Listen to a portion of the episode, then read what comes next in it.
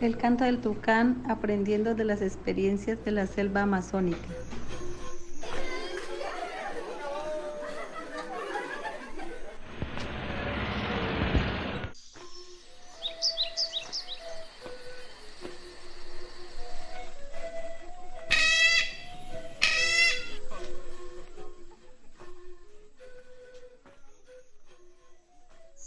Noche el tucán sale a cantar para anunciarle al resto de los animales de la selva lo que en el próximo día traerá. El tucán prepara la selva para que ésta pueda enfrentarse al nuevo día. Les damos la bienvenida a nuestro propio canto del tucán, un programa creado por la organización Sinergias y diversos colaboradores con la intención de llevar la información sobre la salud, el buen vivir y la pandemia a la Amazonía colombiana. Hoy el canto vuelve a sonar. En su segunda temporada, el Tucán viaja por distintos territorios para conocer y difundir las vivencias de las comunidades durante el último año. El canto del tucán recoge los retos y aprendizajes vividos a través de los rincones amazónicos y los comparte resaltando las historias de sabiduría, resiliencia y solidaridad que nos dan a todos la fuerza para enfrentar un nuevo día. Bienvenidos y bienvenidas al Canto del Tucán, hoy volando desde el Baupés y uniendo aprendizajes para protegernos en esta pandemia. Hace un año llegó por primera vez a nuestros territorios un virus que no conocíamos y desde ese momento hemos recordado las lecciones de nuestros abuelos y abuelas y hemos usado todas sus enseñanzas y estrategias para protegernos.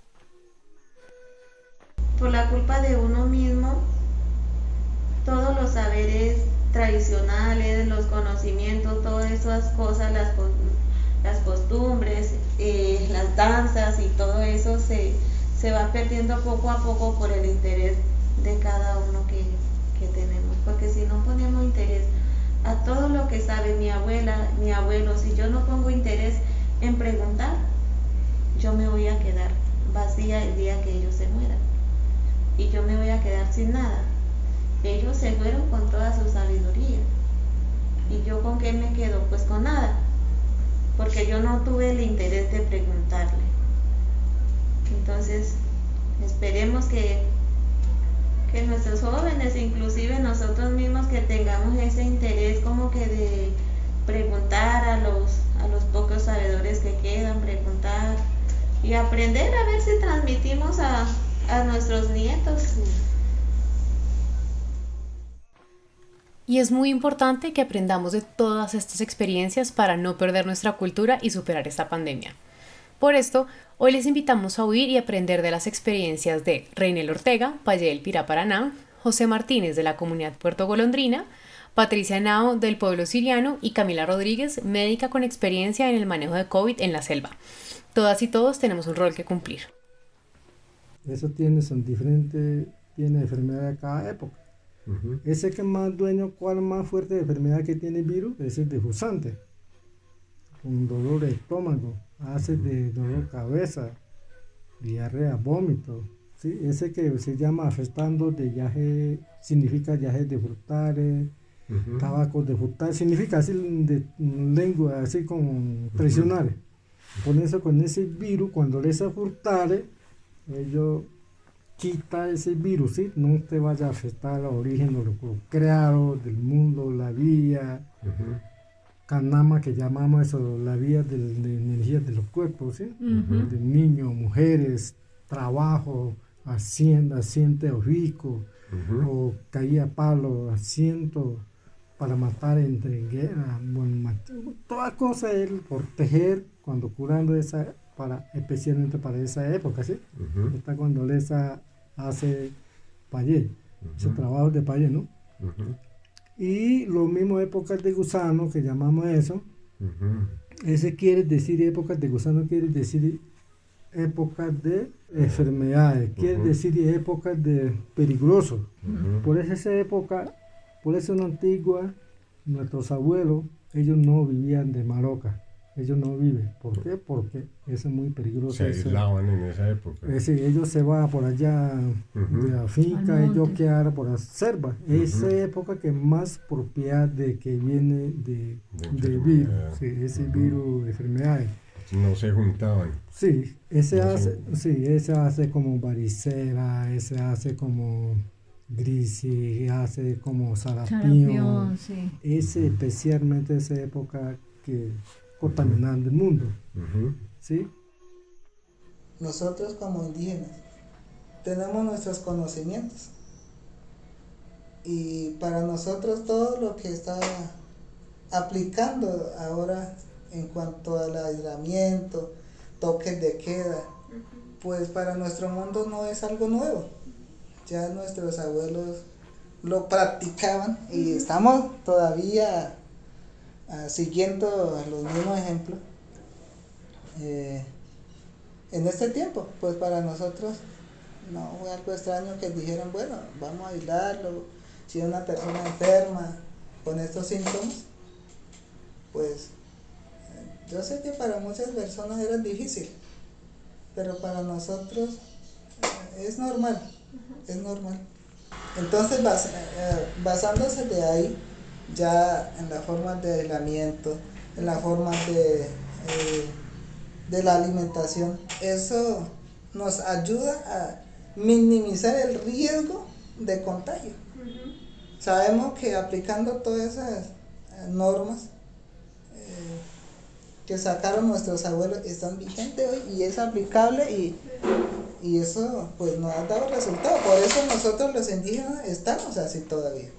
Y, por, y entonces, pues ahí, para añadirle el conocimiento de la medicina tradicional. Es un punto a favor nuestro. Eh, sabemos de que esas enfermedades son peligrosas, pero tenemos el conocimiento para tratarlas. Como nos cuenta Rognel y José, el aislamiento es una muy buena estrategia que los pueblos indígenas han utilizado históricamente para protegerse de enfermedades. Y fue por esto que desde la Secretaría de Salud y la Gerencia COVID se recomendó a las familias aislarse en sus chagras para evitar el contagio por COVID-19. Sin embargo, esto no fue fácil, pues no sabíamos al principio cómo se iba a comportar el virus ni cuándo nos iba a llegar exactamente. Habíamos visto cómo habían colapsado Leticia y Manados y pensamos que lo mismo iba a ocurrir en Baupés. Entonces se dio esa recomendación muy tempranamente y mucha gente se fue a sus chagras y fue cuando volvieron nuevamente a las comunidades o al pueblo que se infectaron, como nos cuenta Patricia. Teníamos que estar con lavando las manos y permanecer con tapabocas y no salir en la calle, estarse en la casa. Sin embargo, nosotras el tiempo de cuarentena subimos para la carretera, duramos allá casi un mes en la chagra con mi sobrina. Allá sembramos yuca, plátano, ñames. Después de un mes regresamos otra vez para la casa acá en Mitú. Y, y, duramos ocho días sin enfermar. Después de ocho días yo ya me sentía con fiebre, dolor de cabeza, dolor, del cuerpo y de una vez me quitó el apetito. Esto me duró casi un mes con, esa, con. El pico del COVID en Baupés se dio hacia mediados de agosto, lo que coincidió con la apertura de la cuarentena nacional. Entonces, además del cansancio que ya tenía la gente por meses de aislamiento, como nos contó Patricia, esto se unió a la directriz de apertura desde el nivel nacional. Todas estas cosas dificultaron mucho sostener las medidas de aislamiento y esto ayudó a la propagación del virus por todo el departamento. También ya para nosotros los indígenas, e, las épocas, o nuestro calendario ecológico, depende de eso también si, si la enfermedad llega en esa época donde nosotros creemos que nuestras, eh, o sea, nuestro sistema de defensa, o, sea, el cuerpo entra como en, ¿cómo le digo? Como que uno no puede resistir mucho. El cuerpo entra como en un estado, o, el ser humano, o sea, todos creemos en eso, ¿no? Que, que como vulnerables. o sea, es una época donde el ser humano es vulnerable. ¿Y qué época es esa? Mm, pues para los cubanos es el armadillo. Ajá. Les dicen pamunum, o sea, ahí el ser humano, o sea, nosotros, nosotros tenemos que tener mucho cuidado con el trabajo, donde vayamos, con cualquier corte, o sea, cualquier cosita puede afectar mucho el cuerpo.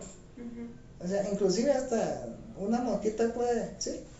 Infectar y eso puede, ¿sí? Entonces ahí en esa época, ahí es que uno tiene que tener mucho cuidado. ¿Y esa época cuándo es? cuando mm, por ahí desde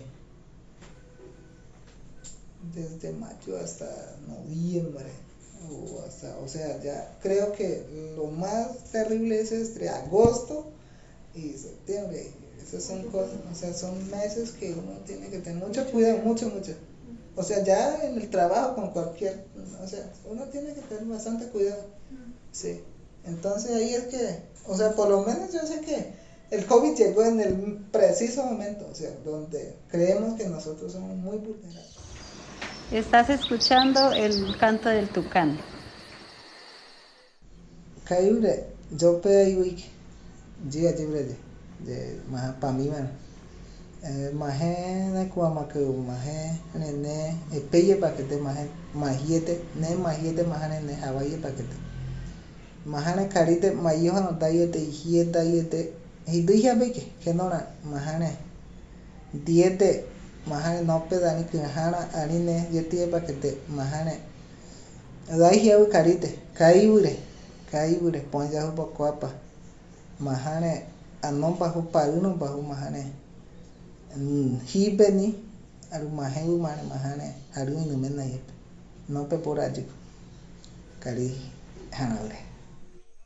Gracias José por darnos este mensaje en Cueo sobre la importancia de seguir las recomendaciones de nuestros abuelos y abuelas, a no perder la esperanza y mantener la calma.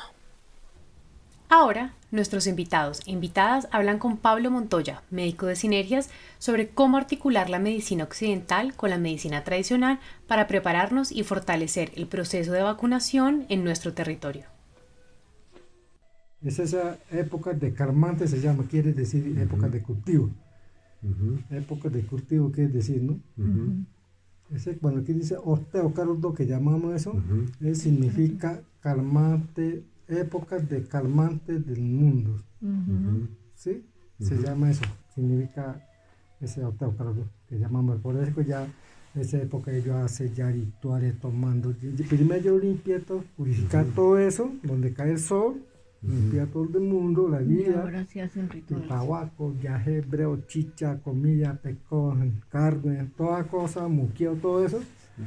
Yo reza todo eso, después se muquea todo eso.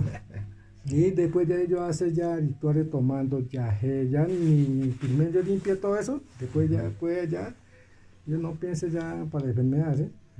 Ese ya está contento, tomando, sí, de buen tiempo, trabajando, tumbando, sagra, losando, quemando, sembrando, mujer también, cuidando la comida, invitaciones, los compañeros, todo eso, ¿sí? Compartir ya. compartir ya esa época, calmante época de calmante se llama Vuelve otra vez a la maloca.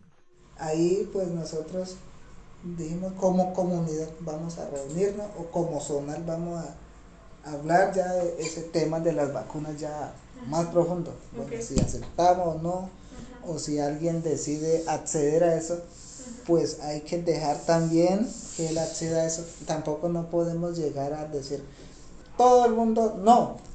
No, señor, la, cosa es llegar a un acuerdo, bueno, el que sienta la necesidad o que él se sienta bien haciéndolo dentro de su mente, o sea, en su libre pensar, sin ninguna presión. Si quiere acceder, pues bien, está bien. Pero si la otra persona pues se siente bien con la medicina que practica, pues también hay que... Entonces es como, a veces yo pienso que es como, a veces las personas, es como una apuesta con esta medicina.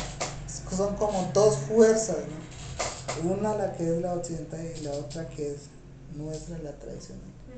Pero en, en todo, de todos modos, todos yo creo que se pueden complementar. Como siempre lo hemos dicho, un sabedor no es aquel que sabe una sola cosa o, o un sabedor no es aquel que, que una sola persona va a saber todo, ¿cierto? Porque de igual manera hay diferentes clases de sabedores. Uno pueda que sea bueno para los restos, otro para las plantas medicinales, otro para, para los restos de parto, así muchas cositas. Entonces como esos sabedores eh, comenzaron a, a buscar, a emplear lo que ellos saben, lo que ellos saben más que todo don Rafael, eh, nos repartió rezo, nos, partió, nos repartió esto, medicina tradicional, igual que el hermano este, Raúl, eh, y otros de pronto los que saben más, más curaron a las familias, ¿cierto? No tan comunitario, sino más familiar. Yo estaba pensando que por importante toca acompañar tiempos de vacunación para que viene ahorita, ¿no? que va a empezar en esta semana ya en el, en el como, como, nuevo, digo. Como gente también tiene miedo de que, pero dice dice que el Ministerio de, de Salud dice que, no, que, que, tiene enfermedades, de que, bueno, todas cosas está hablando, ¿no? Hablando cuando escuchando que, ah, no, yo no puedo mandar vacunas, entonces yo tengo enfermedades, decir así, que ese punto para acompañar ese tradicional país también que piense viene de por allá, donde está por allá, ¿no? Pero para mí es esa vacunación más importante. Pero ese tradicional de como que está por allá, esa gente también toca pensar bien, ¿sí? De fondo otro país piense con otro camino, ¿sí? pero yo si yo ya sentí todo eso ya hace, hace 10 años. Yo ya sentí esa época. Que iba a venir esta época. Sí, esa época yo ya sentí eso, ¿sí? Entonces que ese viene esa vacunación más importante, pero toca acompañar un tradicional o no donde que está comunidad de Payé. ¿Por qué? Porque después que vacunar para que reparte todo el cuerpo como ayudando, rezando con la agua o con llamamos por calaña, no para calmar de de, digo, energía de vacuna, ¿no? no, no, para que, que reparte todo el cuerpo de uno para ayudar a rezar eso. Mm, bueno, yo eh, quiero decir una cosa con respecto a lo que está diciendo Reinel. Creo que también es muy importante que la gente sea consciente eh, que estos efectos secundarios que tienen las vacunas son pasajeros. Digamos que hay vacunas que pueden generar unos efectos secundarios, o sea, unas reacciones que pueden ser eh, graves, pero en muy, muy, muy pocos casos. O sea, casi, casi a nadie le pasa. Mm, son muy raros esos casos y obviamente eso puede ocurrir, pero es muy raro. En cambio, pues ustedes ya han visto lo que ha pasado con el coronavirus, muy frecuente. O sea, si llega a una comunidad, pues a todo el mundo se le pega. Entonces, sí es muy, muy importante tener en cuenta esas grandes diferencias. O sea, los efectos secundarios graves son muy, muy, muy, muy raros. En cambio, si uno se enferma con, esta, con este virus, pues si sin tiene, la sin la vacuna tiene altas probabilidades de, de complicarse, pues dependiendo del grupo de edad en el que esté. Así como nos contó Pablo, los efectos secundarios de las vacunas son por lo general leves. Así como a los niños cuando los vacunan se ponen llorosos y les da un poquito de fiebre, en los adultos puede haber un leve malestar y dolor en el brazo. Ya a hoy se han vacunado más de 100 millones de personas en el mundo y más de 100 mil personas en Colombia y aún no tenemos reportes de efectos secundarios graves en mucha gente. Son muy poquitos los casos que de pronto han tenido algún efecto grave. Porque yo sé que ya cuando comienzan a vacunar, todo el mundo va a pensar que ya está sano, que, que ya no le va a prender enfermedad, y, y que, que, va a andar por todos los lados sin tapabocas, más ahora, sin tapabocas, sin nada, porque ya piensa que está sano y que la vacuna le va a proteger. Entonces eso también nos va a pasar, va a ver usted, Julio. Si ahora, si ahora que en este momento medio está calmando y muchos no están utilizando tapabocas, pues peor después de que le vacunen sí que van a decir, no, ya, ya tenemos protección, a nosotros no nos va a perder coronavirus. Estás escuchando el canto del tucán. mani wayjana hediro masini masa nomia na ni masakya ni masakwa. Nani masariore ngana dumani ne dinya hati to be dia manya senni be hati jiri masa. Nya komi na lo ka hi ne kuboy na lo tiro ba hiro ne moane kutti nyane kutti mani idi idi nya sene kene kene busaro amon ko ko ni busaro ngam ji harmo watiri mani ludoria ke manya mani nya sene idi idi mani nya sene mani nya himi osa mani sere kene mahi babe tu busar ti sere kene kene busaro na ke bol ke na nya ne ke kinya doho se pe mani mani katinya bol gahan na masani tiro pe mani. Jitu nya hine tubo kan ke masini masini o kare ke hi. O masa mani masa komunidad nya ni masa ni masa bori masa mani ka tiya mani masa makrokari mani masa nyumbori masa ina kene mani kene nan gotti hane mo ina lo kahi ne kubo nyani kiti. Nyana samani buto bare huni se roho se keni beti bisa nya basa rotti konu bisa tiro no bara to kana ka ke manto kana ro do ti bai wa to nyani boharo hati to ya to bahiri wano nya na dikma gahe gaha kono ne ne ni ka adi nya se bahi nya se. Yukka na hene edi to bom Gracias Reinel por hablarnos de los argumentos para que la gente decida si quiere o no vacunarse. Bueno, sabemos que todavía hay muchas preguntas y preocupaciones sobre la vacuna, por eso hoy queremos responder algunas de ellas, para que todas las personas que nos escuchan puedan tomar una decisión con información confiable y segura. ¿Por qué primero van a vacunar aquí? Porque no ha sido tan afectado y no se ha muerto tanta gente y no empieza por Bogotá y otras ciudades que están más graves. Hay distintas razones por las cuales se priorizó MITU para la vacunación. La más importante es que en el vecino país de Brasil, en diciembre, se detectó una nueva cepa o variante del COVID-19 llamada P1, que al parecer se propaga con mayor facilidad que otras variantes e hizo que ciudades como Manaus volvieran a colapsar y tuvieran de nuevo muchos casos y muertes. Entonces, por estar tan cerca de la frontera con Brasil, hay mucho riesgo de que nos llegue esta nueva variante y volvamos a tener muchos casos de COVID en el departamento y la forma que tenemos actualmente de protegernos es la vacuna. Es por esto que el Ministerio de Salud decidió enviar vacunas para la población de las tres capitales de los departamentos de la frontera, pues además de proteger a la población de estos lugares, también se está protegiendo para que la nueva variante no llegue al interior del país. Si nos vacunan, ¿vamos a morir? No, no nos vamos a morir, todo lo contrario. La idea de las vacunas es protegernos. Las vacunas lo que hacen es presentarle una parte del virus o un virus sin fuerza al cuerpo para que el cuerpo lo aprenda a reconocer y forme las defensas para atacarlo. Así que cuando entramos en contacto con el virus de verdad, el cuerpo ya sabe cómo protegernos y ataca ese virus y así no nos enfermamos.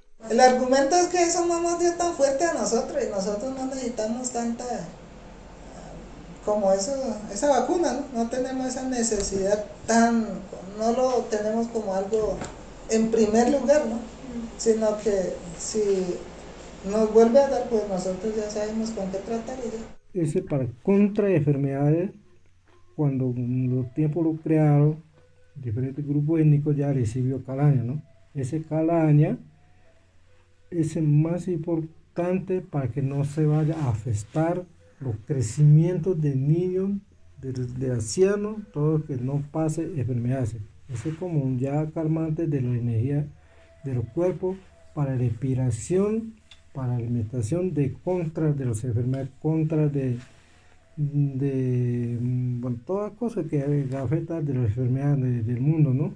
Ese, ese solo de cada año, especialmente los cuando el tiempo crea lo que recibió de, de, de, los aguares o mares del mundo, que hicieron mares de, de mundo para programar ya ese más importante como una vacunación para calmar las enfermedades, ese de calaña que llamamos lengua, que llamamos simple.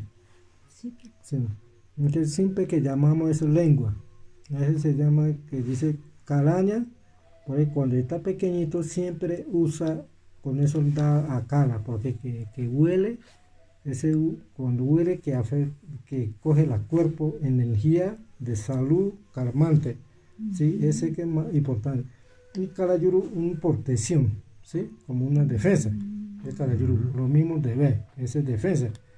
Y de breo, pero ese breo ya, ese como, ese breo significa breo, quiere decir breo, pero es una calmante del mundo. Calaña de los cuerpos, de, como la vida de, de los cuerpos de humano.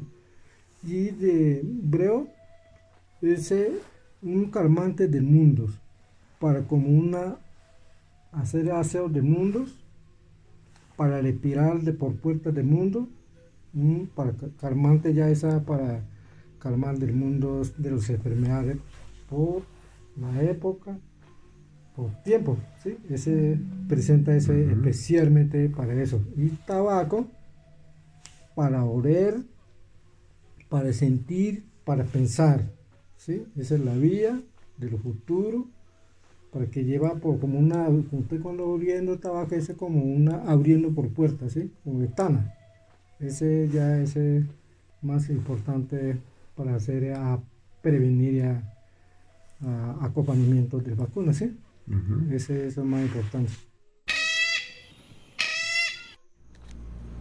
Si bien la epidemia del COVID 19 ha sido un momento de incertidumbre, desesperanza y malestar tanto físico como emocional para todos y para todas.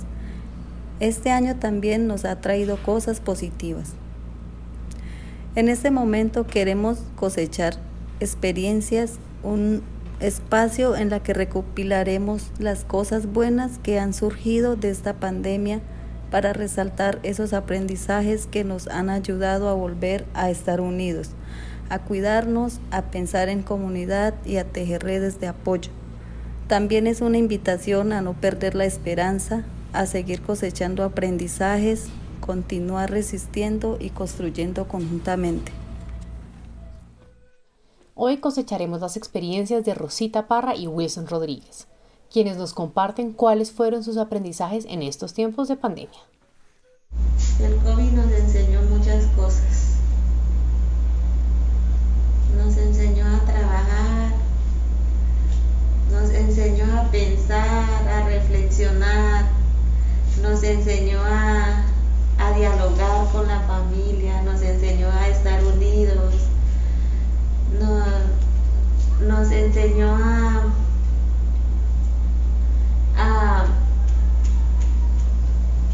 a, aprender y no, y no olvidar lo que es de uno.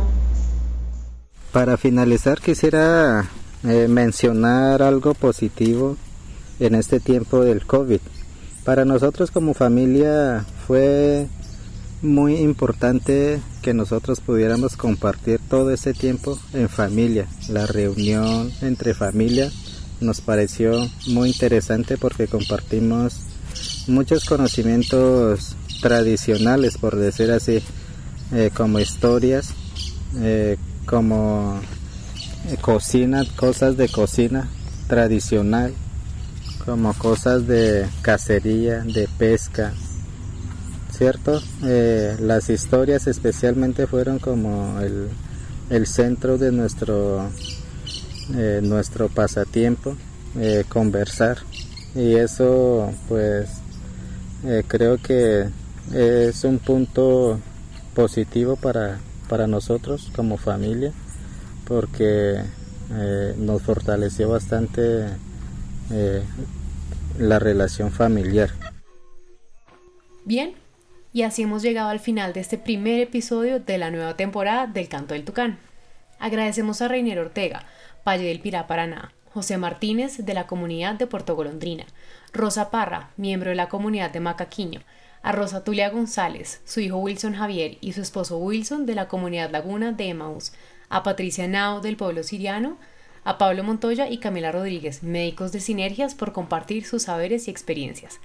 Gracias también a Internews y a la Embajada Británica por su apoyo en la elaboración de este episodio. Si están en MeToo, no se les olvide estar pendientes de la información de la Secretaría de Salud para saber cuándo pueden acercarse a vacunarse.